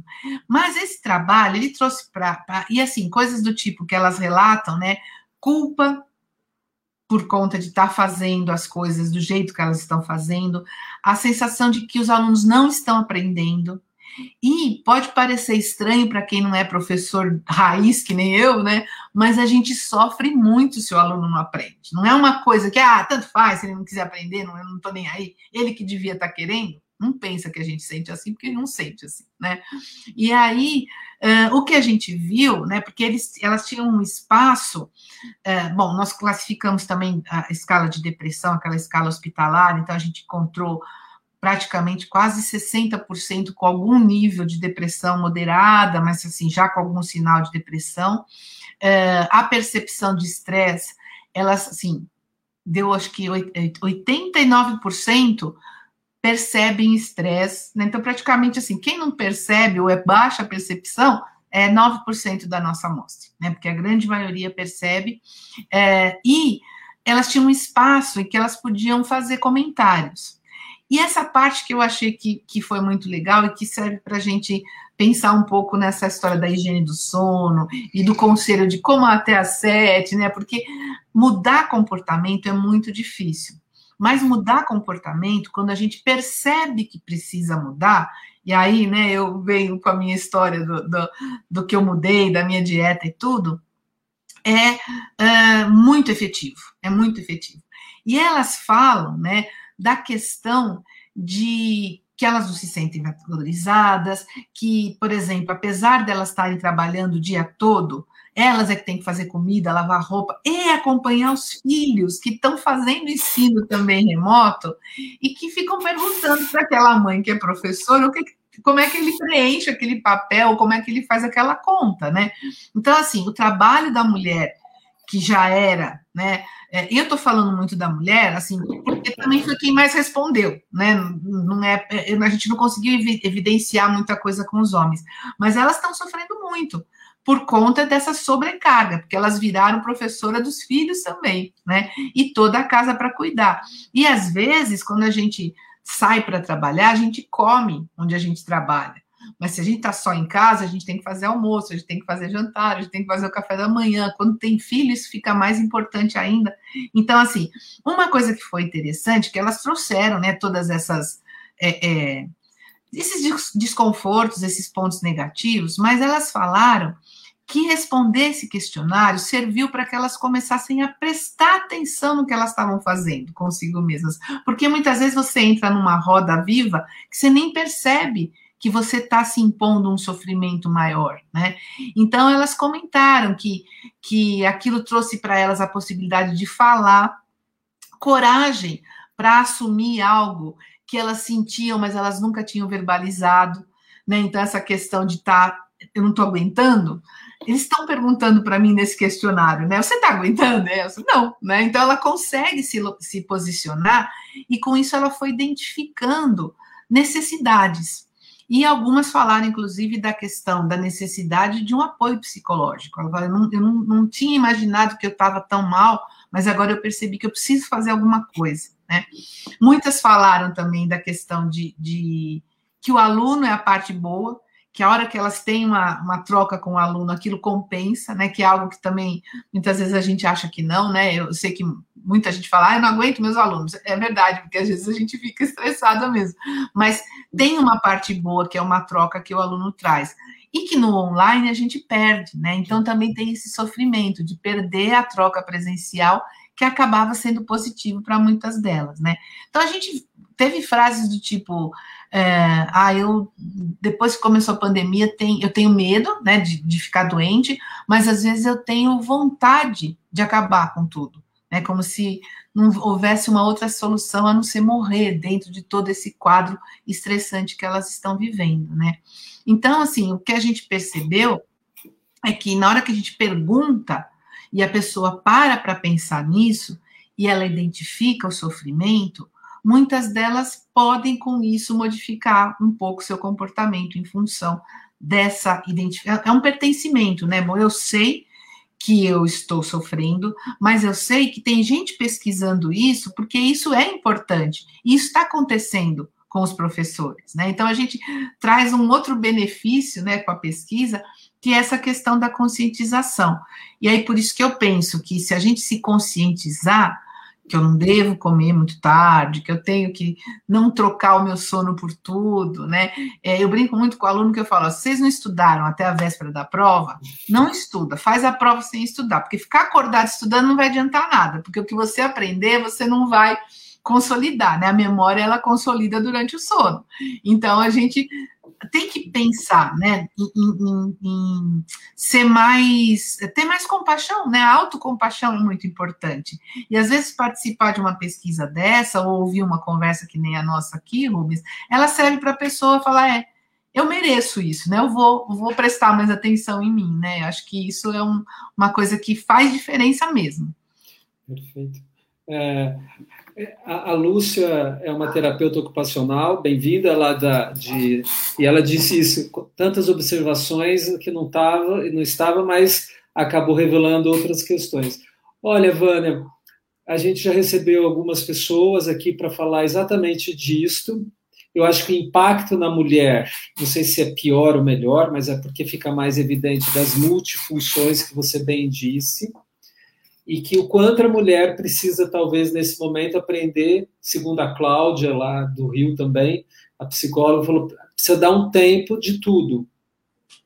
Na clínica, as grandes questões que vieram foram pelas duas, né, da, do subfaturamento da propriedade intelectual, tão bonito isso, uma professora né, universitária falar, mas uma professora da pedagogia básica diz a mesma coisa, não sei se eu estou fazendo o meu melhor, né? As linguagens da pandemia trouxe isso e isso traz o impacto de sofrimento. Mas nas suas próprias casas, vezes seus filhos estão com grandes dificuldades, o ritmo daquela casa e acho que você está trazendo esclarecimentos, informações que curam a nossa hashtag, a gente está aqui para isso, e que as pessoas possam buscar apoio. Então, quando tem alteração do sono, alteração de alimento, é, não está conseguindo prestar atenção, a doutora Vânia está aqui dizendo: olha, pessoal, vamos tentar fazer uma manutenção e recuperar. É. Então, acho que você falou do. do é, tentei resumir um pouquinho para a gente entrar do. Como vocês, né, na, que técnicas que você vai fazer para ajudar, então, essas pessoas a trazer a manutenção, que você disse do mindfulness, né? Na meditação. Isso. Funciona? A gente está coletando dados, né? A gente já tem um, um, grupo que, que concluiu, um grupo de alunos, a gente, mas não é a nossa amostra final, então são resultados parciais, e a gente viu alguns efeitos. Uma coisa que a gente não pensava que fosse é, o, o, ritmo da melatonina deles parece que está bom, né? A gente não, não teve. Nós imaginávamos que ia estar tá um pouco desregulado por conta dessa história de estar tá dormindo, e eles relatam, né, que esse sono deles está meio quebrado, e a gente com a actigrafia viu alguma coisa. Uma coisa que a gente faz também é o diário do sono. O diário do sono, ele é importante na pesquisa, mas ele é útil para quem quer fazer diagnóstico de doença de sono e ele é útil até para um uso pessoal mesmo, né? Então, que hora eu deitei, quanto tempo eu demorei para pegar no sono, né? Que hora que eu acordei, eu acordei e levantei logo, ou não, eu tava, fiquei lá rolando um pouco. A gente fazer essas anotações, dormir durante o dia, fiz essa, cochilei, né? Ou eu tive sonolência, tipo, sentei para ver televisão e acabei pegando no sono e, e, não, não, nem sei que horas, que quanto que eu dormi, mas isso tudo, se você vai anotando, você percebe se o seu sono está funcionando ou não, né? Isso serve tanto para o sono quanto para a dieta, né? Quando a gente quer, pelo menos, tentar concentrar um período, né? Aquela janelinha mais adequada para a alimentação também prestar atenção, mas agora já são nove e meia da noite, eu vou comer agora, eu tô com sono, com fome mesmo, eu preciso disso? Ou será que é só uma ansiedade e aí eu tô pensando em comer? Então, assim, acho que essa vigilância, autovigilância, ela ajuda a gente a se localizar. Mas a questão do, do, dos nossos estudantes com o mindfulness, o que a gente percebe é que, assim, ele funciona bastante para algumas pessoas. É meio, eu, eu faço um paralelo com a atividade física. Nem todo mundo se engaja de fato. Então, para aqueles que se engajam, o benefício existe. Né? O problema é que nem todo mundo acaba. É, é, é um exercício físico, né? O que, Bem que eu, você, deixa eu ver se eu entendi. Você está comparando que o resultado do exercício físico é se eu engajo no sentido que eu faço com o ritmo também. E a meditação é a mesma coisa, como uma prática. É, é não só com ritmo, mas no sentido de você colocar isso né, no seu dia a dia mesmo. Né? Então, no isso. caso da meditação, o que, que a gente. A, a, proposta no mindfulness, eu não sou uma mindfulneira, né? Eu não faço, eu não, não, é uma prática que eu faço. Mas ela tem, eu conheço né, o, o, o, os protocolos. Então, ela tem várias propostas que são principalmente focadas em atenção, em. Uh, você evitar ruminação e você também não julgar. Basicamente, se você adotar isso para sua vida, você já consegue uma modificação de comportamento. Então, então vamos repetir só para fixar, porque para mim é novo também. Vai lá. A primeira é atenção. Atenção. Né? Dar você está fazendo as coisas atento naquele momento, pensando naquilo que você está fazendo. A outra é você não não julgar. Né? Então, assim, que a gente tem muito, muito esse hábito, e isso daí é, é algo que, que é, é, traz né, para a gente uma série de consequências, porque na hora que você julga, em geral, você começa a ruminação, né? Quando a gente se julga, olha, eu não devia ter feito isso, por que, que eu fui fazer isso? E aí você rumina, né? Você fica com aquele pensamento te trazendo uma certa angústia. Então, basicamente, se você tiver atenção no seu momento presente, fizer as coisas consciente do que você está fazendo, evitando julgamento, né? E ruminações, você atinge um estado, né?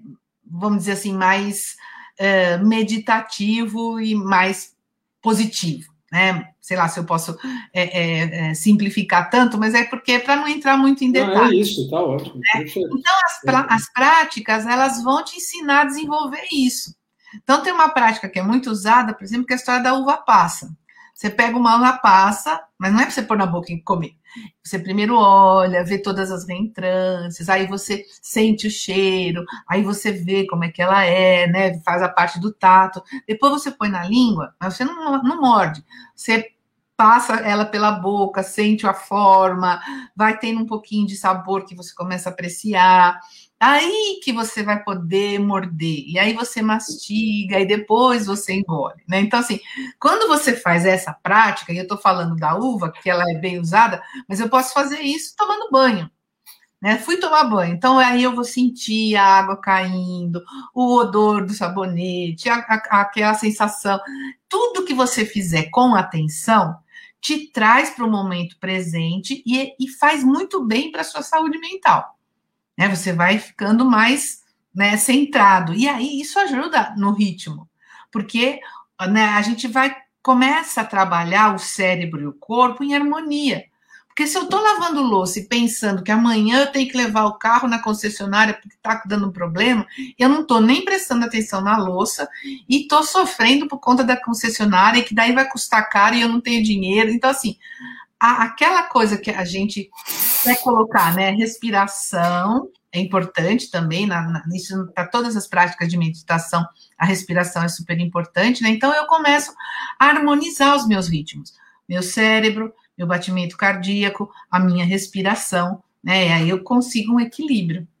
Então isso ajuda a gente. Tá ficando escuro aqui, né? Eu acho que vale a pena acender a luz. Só, vocês não, sei. Você está falando uma delícia, a gente nem percebeu. A gente, eu estou na atenção com você. Na realidade, importante o que você está trazendo, né? Essa relação do ritmo do corpo e mente é a base da saúde mental. A meditação ela tem trazido em várias plataformas científicas, né, as pesquisas.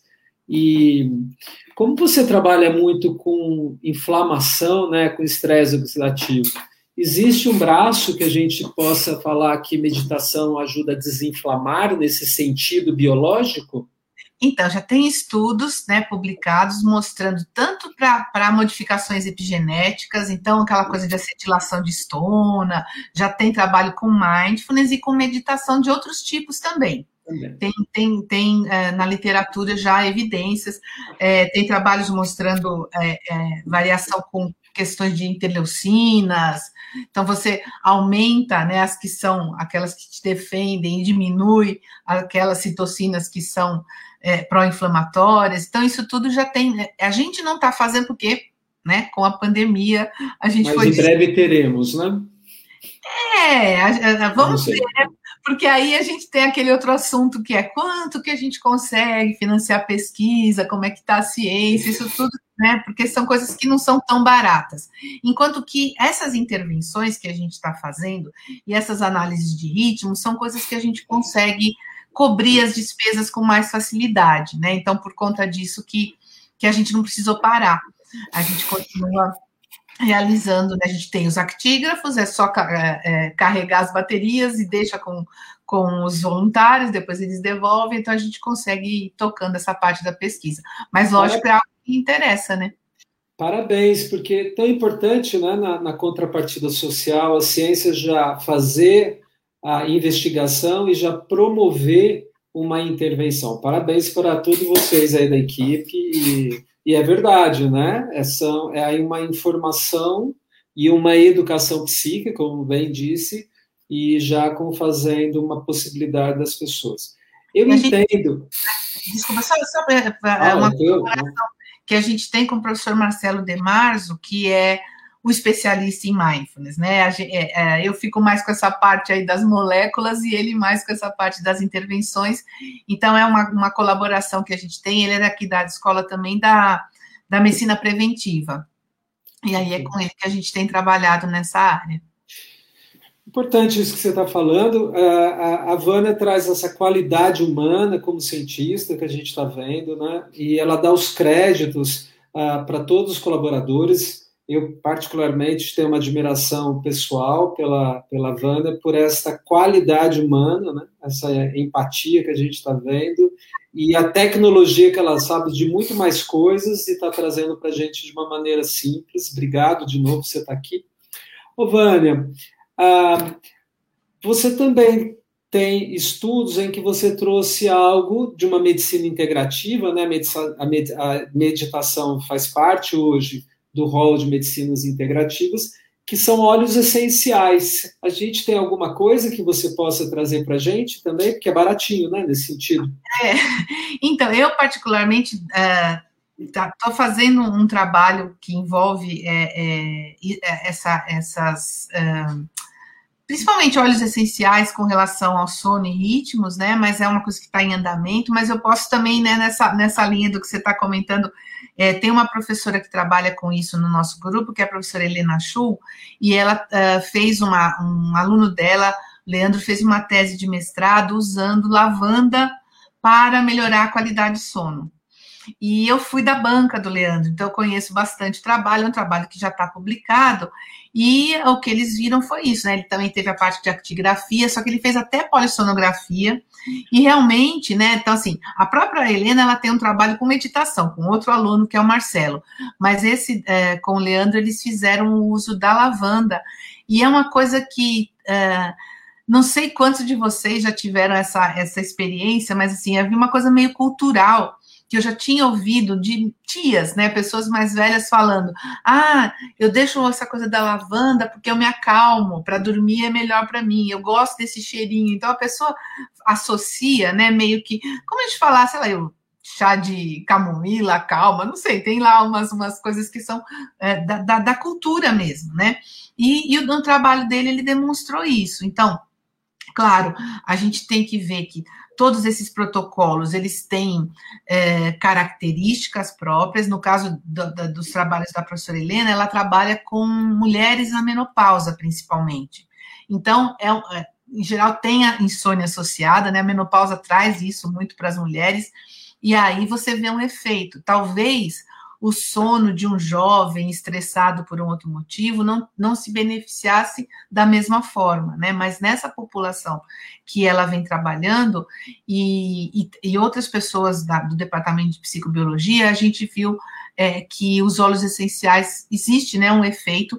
Agora, também, também outra coisa que acho que é importante a gente lembrar é que tem o sono que que está associado a um transtorno de sono e tem só aquele sono que não está na qualidade ideal, né? Ou na, na quantidade ideal. Então, a, a gente consegue benefícios dependendo né, do quanto está comprometido.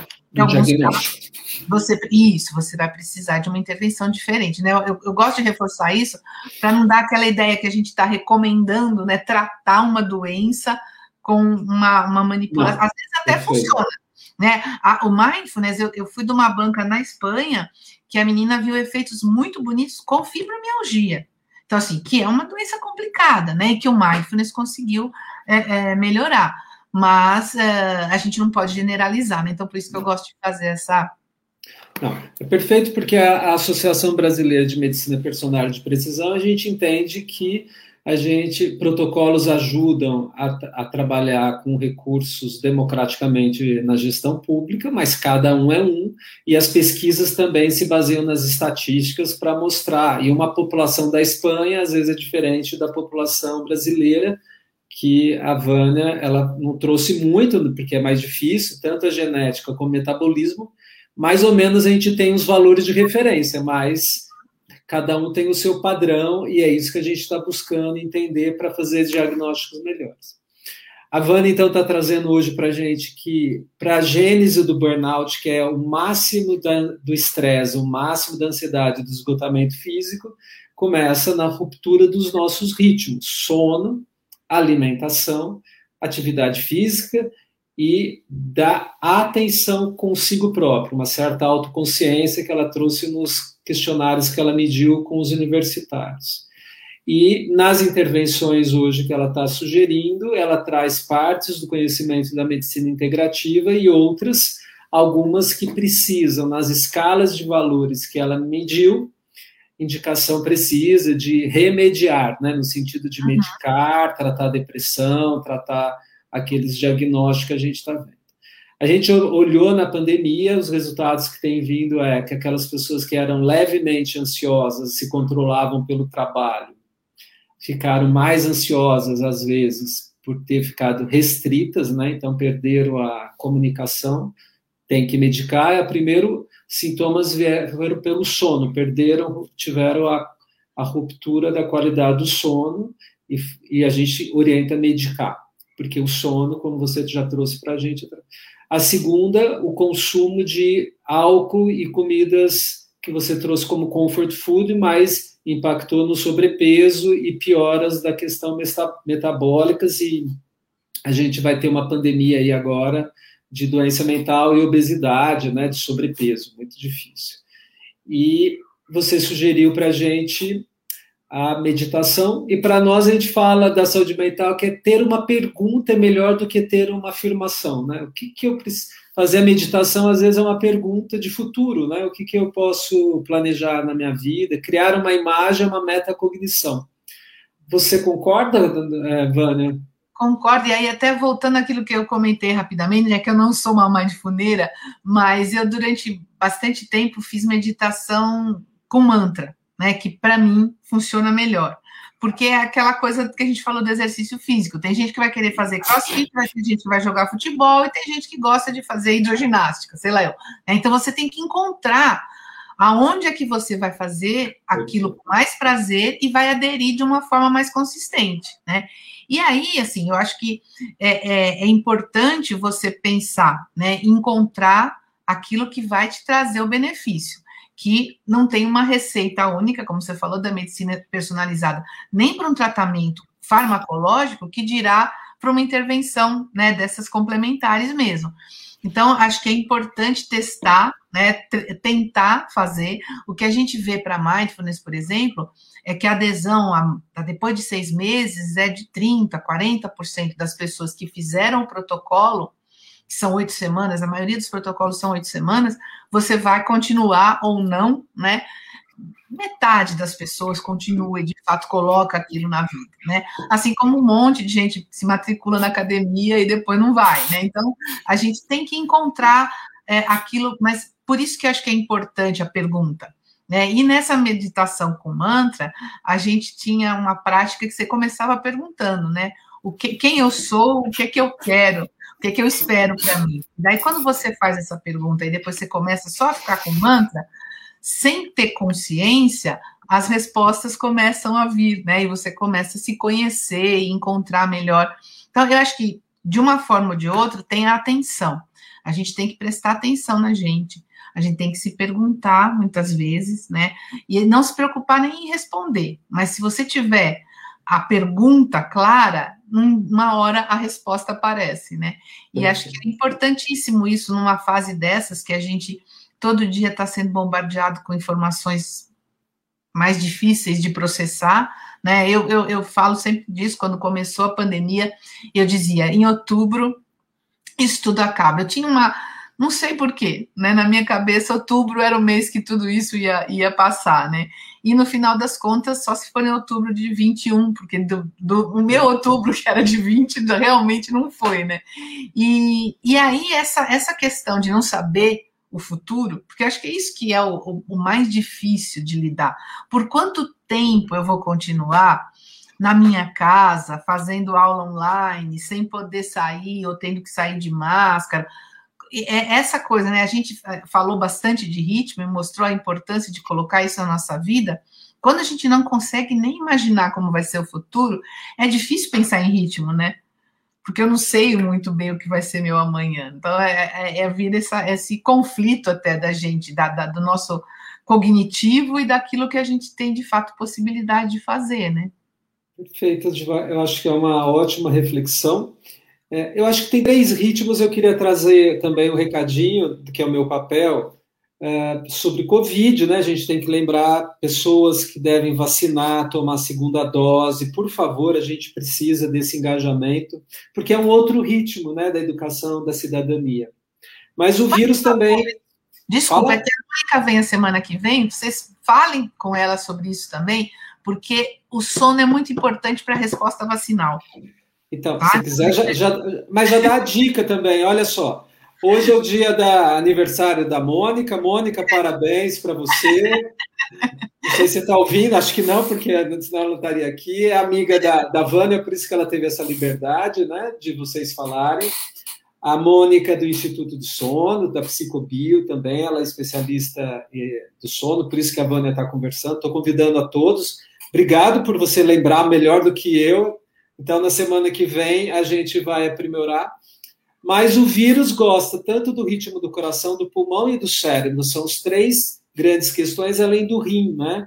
Então, a gente fazer xixi demais à noite é um indicador de estresse. É, a gente ter o pulso elevado é um sinal de estresse. O nível de respiração, né, respiração curta, também é um sinal de que a gente está encaminhando para a vida mais tenso.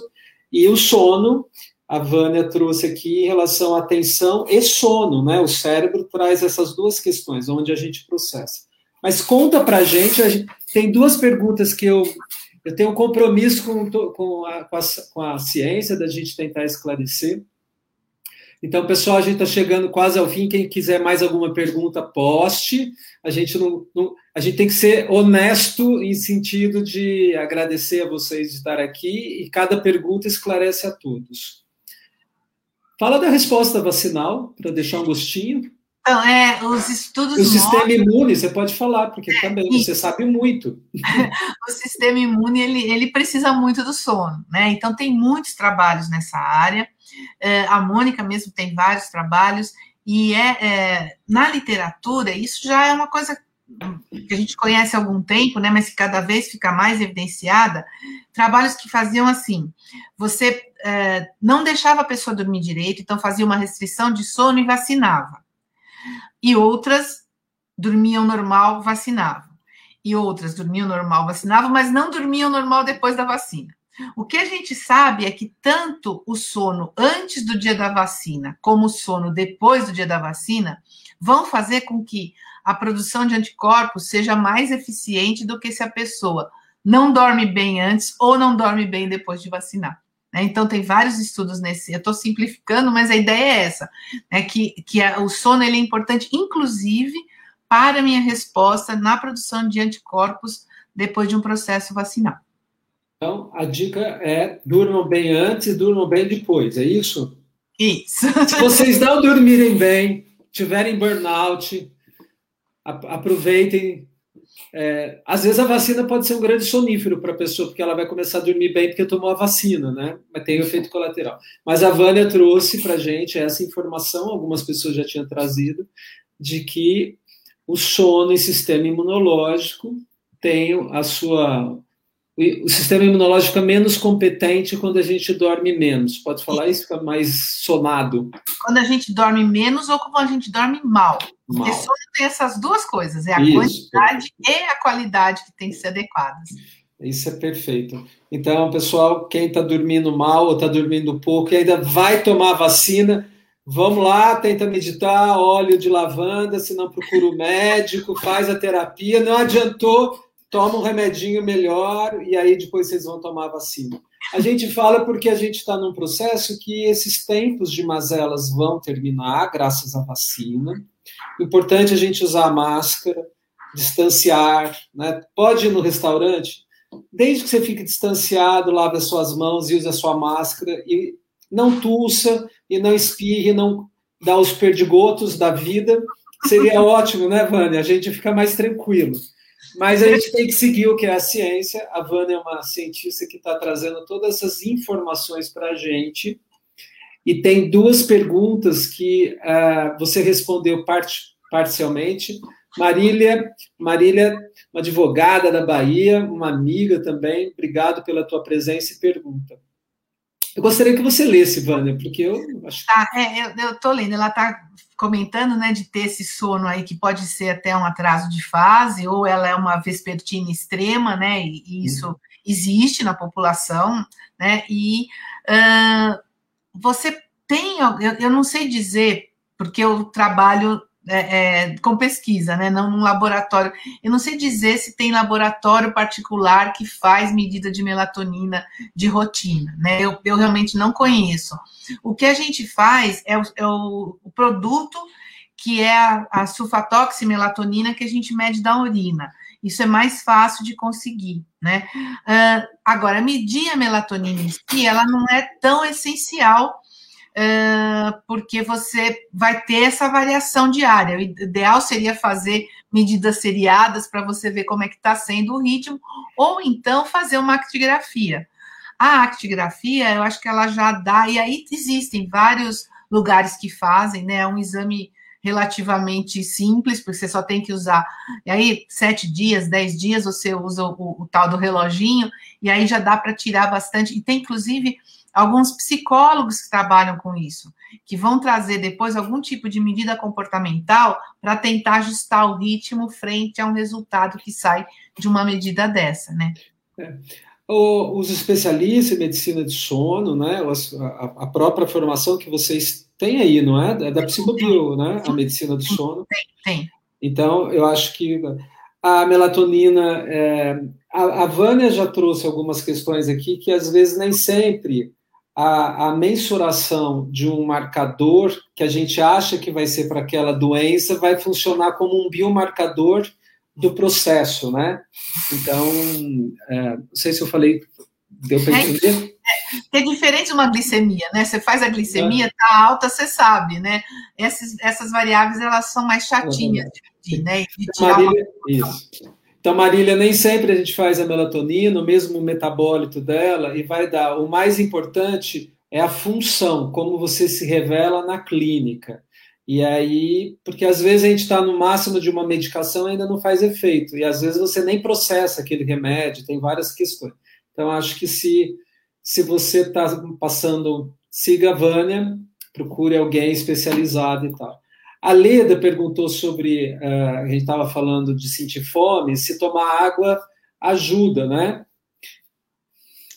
Então, a água e o chá, elas, elas distraem, né? Porque, de certa forma, se a sua questão é uma questão de, de plenitude gástrica, né? Num certo sentido, você dá uma enchidinha, né? Na, na hora que você toma água ou chá. Para mim, o grande problema disso é que eu vou ter que daqui a pouco acordar para fazer xixi, né? Porque o problema de tomar água, muita água antes de dormir, é que tem essa consequência também que acaba podendo né, te interromper o sono. Por isso que eu falo, se observe e tente ir encontrando aquilo que vai ficar melhor para você. Se te ajudar, perfeito, porque mal não faz. E essa, essa realmente não tem problema nenhum se você adotar essa estratégia. Essa é a dica da medicina de precisão. Entre o que é o certo e o que funciona, a gente tem que saber o que funciona, porque aquilo vai ser seu protocolo. Mas quem levanta muito para fazer xixi é um problema, é. E, e, também tem uma questão que eu acho que a gente é importante: a fome no final do dia é sempre um resultado também de que você não se alimentou direito ao longo do dia. Os estudos mostra, mostram isso, né? Que o melhor é a gente comer bem no café da manhã. Por isso que em, Portu, em Portugal é o pequeno almoço, né? A gente deveria uhum. ter ficado com essa. Não café é. da manhã, né, Vânia? É, é, mas é, e, e, e, se a gente vai pensar, por exemplo, nos Estados Unidos, que é o país que tem, né, a, a obesidade é uma coisa terrível, eles comem muito à noite, né? Eles comem muito à noite. Então, é uma, uma, alimentação em geral pesada. O prato do almoço é pequeno, o prato do, do, jantar é que é grande, né? Então, isso é totalmente contra o que o organismo espera. É, obrigado. Leda, um abraço para todos. Obrigado pela tua presença, viu? E tem mais uma que a gente complementa, que é a Regina, está falando no Bem depois das reações deixarem. Regina, não vamos exagerar todo mundo, mas é um, dois dias de reações, né? Então, mas assim, se você dormir bem antes, já é uma vantagem, né? E as reações da vacina, eu acho que assim, tem, claro, algumas pessoas que vão ter reação, mas algumas delas até o sono ajuda. Né? Porque se você está se sentindo meio indisposto, uma dorzinha de cabeça, uma dormidinha, é uma. Eu, eu sou uma pessoa que acho que sono, aquela. Tem até um filme brasileiro, não vou lembrar agora, mas é que passa no na, na Nordeste, com muita seca, com muita fome, e aí a criança está chorando porque está com fome, e a mãe fala: dorme que a fome passa. Né? Então, realmente, o sono ele ajuda muita coisa. Se você conseguir dormir, né? Que às vezes pode ter uma dificuldade, mas acho que o processo mental também, né? Muitas vezes ele atrapalha mais do que. É. Você você está falando uma questão boa, a, a, a pergunta dela, a Silvia está presente aqui, ela fez a pergunta, o marido teve reação e ela não, né? A gente, eu tomei Coronavac, não tive nada, a minha esposa tomou Pfizer, teve uma discreta dor, mas e teve amigos que tomaram AstraZeneca. Você tomou qual? É, é Coronavac aí também. Na, na Unifesp. Coronavac. Coronavac, então. Então, tem algumas pessoas é sistema imune, alguns vão ter mais dor local, outros vão ter mais dor de gripe. Alô? Sou eu? Tá todo mundo me ouvindo? Deu uma e, e acho que, mas em menos de dois dias tudo passa, e o mais importante é que nós estejamos. Deu, é, então, eu vi. Então, espero que vocês tenham ouvido. Quer complementar nos sintomas? Tem mais uma pergunta, a última, pessoal, que é da Edna, a nossa professora querida de farmácia. A Edna Bertini é uma colega do Instituto IBAR, que a gente trabalha dando uh, na formação na área de saúde mental. Ela é professora de farmácia. Bem-vindo, Edna. Obrigado pela sua presença. Uh, ela fala do problema de utilizar melatonina. De fato, utilizar melatonina não é um problema. Não é, é, é que muitas vezes não é a solução, porque é, o que a gente sabe é que ela não, não necessariamente está associada com a qualidade de sono ruim. Mas se para aquela pessoa que está usando a melatonina, ela trouxe uma melhora na qualidade de sono, e aí entra uma série de polimorfismos que tem nos receptores, tem um monte de coisa aí que pode complicar. Acho que na, na farmacogenética, a Edna com certeza sabe disso, né? A gente explica que por que, que por exemplo, o café. Eu tomo café e durmo. Tem gente que toma café depois das seis da tarde e não vai dormir, né? Então, assim, porque existe uma diferença da forma que a gente processa a cafeína também, dependendo desses polimorfismos e tudo mais. Então, não tem problema. Se você tem gente, o próprio Reiter, que é um dos pais da melatonina, né, um dos descobridores da molécula, que descreveu a molécula, ele fala que ele toma 10 miligramas todo dia, porque ele não quer ter infarto, porque ele não quer estresse oxidativo, e ele toma como uma prevenção ao, ao estresse oxidativo, né? Então, assim, eu, eu acho que usar melatonina não é, na minha opinião, não é um problema. O que eu acho que a gente não pode fazer outra situação, que a melatonina vai resolver o meu problema, porque para algumas pessoas ela pode não ter um efeito. Olha, a, a melatonina, para algumas pessoas, desenvolve hipertensão. A gente está vendo essa questão, porque uh, tem, tem gente que usa 1, 3, 5, então a gente percebe que ela ficou como um suplemento, mas ela, na realidade, é um hormônio, então ela tem uma ação, a gente não dá tiro, hormônio tiroidiano a torto direito. Então, às vezes, eu vi, ve, vejo pessoas do efeito colateral dela. Um, então, acho que a melatonina, o que a gente vê na prática, que são os indutores de sono que são melanotróficos, que agora está começando a surgir na saúde mental, né, que é para induzir o sono para aquelas pessoas que têm retardo de fase, algumas dificuldades mais é, específicas, mas é como você disse, após um diagnóstico. A gente, medicina personalizada de precisão, a gente testa, é, primeiro faz um bom diagnóstico para ver. E como você falou, né, Vânia, já está para ver o cronotipo, né, por expressão genética, e é comercialmente disponível e, mas às vezes a pessoa dizendo para a gente já está pronto, né? Como ela funciona, se ela é matutino, vespertino e tal. Uhum. É, Vânia, eu queria que nesse momento, se você pudesse, é, falasse um pouco de como você está vendo a ciência. A gente já passou um pouquinho de tempo, mas você é uma cientista sênior desse país, tem todos os predicados de CNPq, de FAPESP e a gente está passando um momento em que a ciência tem dificuldades de recursos, e não só a pandemia, mas isso. Você, na, na iminência da sua personalidade científica, é, traga para a gente no recado, assim, de como a gente precisa é, é, saber é, sobre isso. Pessoal, a última pergunta é do Edson, depois eu não vou responder mais, tá bom?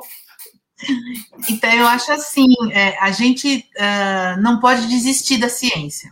É isso que a gente não pode fazer. A gente tem que acreditar nela e fazer o máximo por ela, né?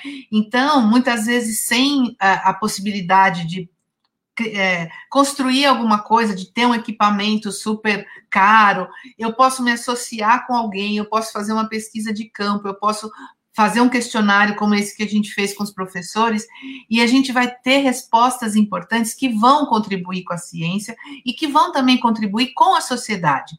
Então, assim, eu acho que a, a, reclamar que a gente não tem verba é, é, faz parte, né? A gente tem que dar uma reclamadinha e a gente tem que batalhar por verba e a gente tem, tem que tentar sensibilizar os, os governantes, mas a gente tem criatividade, né? O cientista tem essa característica, é uma mente analítica, criativa, Então, a gente tem que colocar isso em prática e não desistir da ciência. Eu acho que isso que é o mais importante, porque quando vai ficando difícil conseguir verba, quando a gente vê que muitas vezes a, a, o que a gente ouve na televisão, o que a gente ouve, sei lá, é, é, dos governantes não é tão favorável ao que a gente faz, pode ter uma tendência a querer desistir, né? E é isso que eu acho que a gente não pode fazer. Então, com todas as dificuldades, a ciência ela não não tem nada que ela possa trazer de mal para a gente. Então, o que a gente não pode é desistir dela e fazer a nossa criatividade e descobrir coisas das mais sei lá, da forma que for, né, claro, seguindo, né, as questões éticas, o raciocínio científico, mas às vezes usando uma ferramenta mais barata, mais acessível, que vai permitir que a gente continue construindo esse conhecimento. Perfeito. Vânia, a última pergunta para você. O Edson já veio aqui, é um fisioterapeuta sênior também, é um pesquisador de várias áreas. O estresse oxidativo pode causar dores articulares e musculares? A gente pode lembrar de fibromialgia, talvez, para te ajudar, né? É, na verdade, assim, acho que dá, dá, dá para ser mais simples. É que a maioria dessas atividades, por exemplo, pensando em dor muscular, se eu fizer um exercício muito intenso, eu vou estar tá gerando, né? A gente sabe toda a, a via metabólica, lactato e tal, mas nesse processo tem geração de espécie reativa de oxigênio. Então, toda vez que eu gero muita espécie reativa e não consigo equilibrar com antioxidantes, eu vou ter a condição que a gente chama de estresse oxidativo. Ele não precisa ser necessariamente a causa da dor, mas ele pode estar associado ao processo que também tem a dor junto. Né? Então, assim, o estresse oxidativo muitas vezes ele é marcador de algum processo que serviu para alterar o metabolismo e causar dor, seja de articulação, seja de musculatura. E aí, claro, tem uma série de outros mecanismos, mas para falar aí mais rapidinho, eu acho que tem uma associação importante que a gente pode é, é, constatar assim. Aí pode ser por excesso de radicais livres, pode ser por falta de defesa antioxidante, aí tem um monte de mecanismo possível. Já temos uma próxima live com a doutora Vânia sobre estresse oxidativo só, porque aí já não dá. Mas, Edson, quando uma pessoa já não dorme bem, no dia seguinte ela já tem um pouco mais de dor, né? E se a gente pensar, entra nesse, nessa questão mais da, do, do inflamassoma, essa coisa do estresse que ela uhum. disse, e é por isso que é importante. Eu sempre falo, Vânia, que no fundo a gente adoece por estresse oxidativo, né? Todas as doenças a gente tem que saber. Então, Estela disse para a gente, mar maravilhoso o posicionamento da doutora perante a ciência. Acho que tem vários, vários predicados para você aqui, Vânia. É, Obrigada. A, então, eu gostaria que você pudesse falar agora, despedir no Dia dos Namorados, a sua presença aqui, né? A gente trazer. Você trouxe o namoro teu com a ciência, tão rica, o namoro com seus estudantes, o seu, com o seu ensino, a sua docência, tão importante.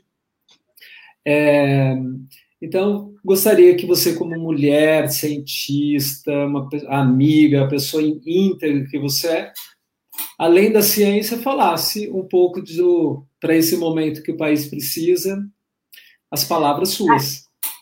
Eu, assim, preciso agradecer antes, né? Acho que é um prazer saber que vocês, tanta gente, no Dia dos Namorados, um sábado, né, parou para nos ouvir. Eu fico muito feliz, agradeço mesmo de coração. Eu espero poder ter ajudado a trazer reflexões, né? Eu não trouxe respostas, não, eu trouxe reflexões, muitas coisas para vocês pensarem, para que vocês quiserem estudar mais. O Rubens tem meu contato, qualquer coisa também, se precisar, a gente pode. Ah, gostei de um artigo, quero um tema, alguma indicação, é, eu fico à disposição, eu só, só posso agradecer mesmo. E é, acho que eu falei aquilo né, que, eu, que eu queria que ficasse mesmo de, de recado, para a gente não desistir da ciência. Não pode, não pode. Tudo que estão fazendo para desanimar a gente é aí que a gente não desiste. Teimoso, eu sou teimosa, né? Então vamos em frente. É, por favor, se alguém quiser deixar as perguntas para a Vânia, postem. E aí, depois eu peço para ela ou nós, a gente tenta responder algumas questões que ficaram. Vânia, é o motivo da BMPP ter uma pessoa humana, cientista, a qualidade que você tem de conhecimentos, a abrangência e a empatia para esse momento. Nós somos muito gratos, eu particularmente e pessoalmente é, mais do que grato, né? Eu me senti muito honrado com a tua presença. Que todos os bons namorados que a vida puder te enviar, pode ser o chocolatinho, o soninho, pode ser o que você quiser, a viagem, né? Porque a gente precisa enamorar mesmo, né? Você é uma grande namorada, empolga a gente. Namorado não é só a questão de contato físico, né? Namorar é aquilo que está no nosso corpo, na nossa mente, naquilo que a gente põe e aquilo que faz bem para o outro, né? Como você disse. E somente a ciência, né? Quando a gente está consciente de alguma coisa, a gente vai fazer o bem. Sem consciência, sem ciência, a gente faz muito dano. E a gente hoje vai ficar com as palavras da Vânia aqui, que é: vamos não desistir, pessoal. Até a próxima com sono, com a Mônica, que ela receba também os bons fluidos, e você fique com os bons fluidos que todos puderam te trazer, Vânia. Muito obrigado. Pessoal, muito obrigado. muito obrigado pela presença. Até a próxima. Tchau, tchau, gente. Tchau.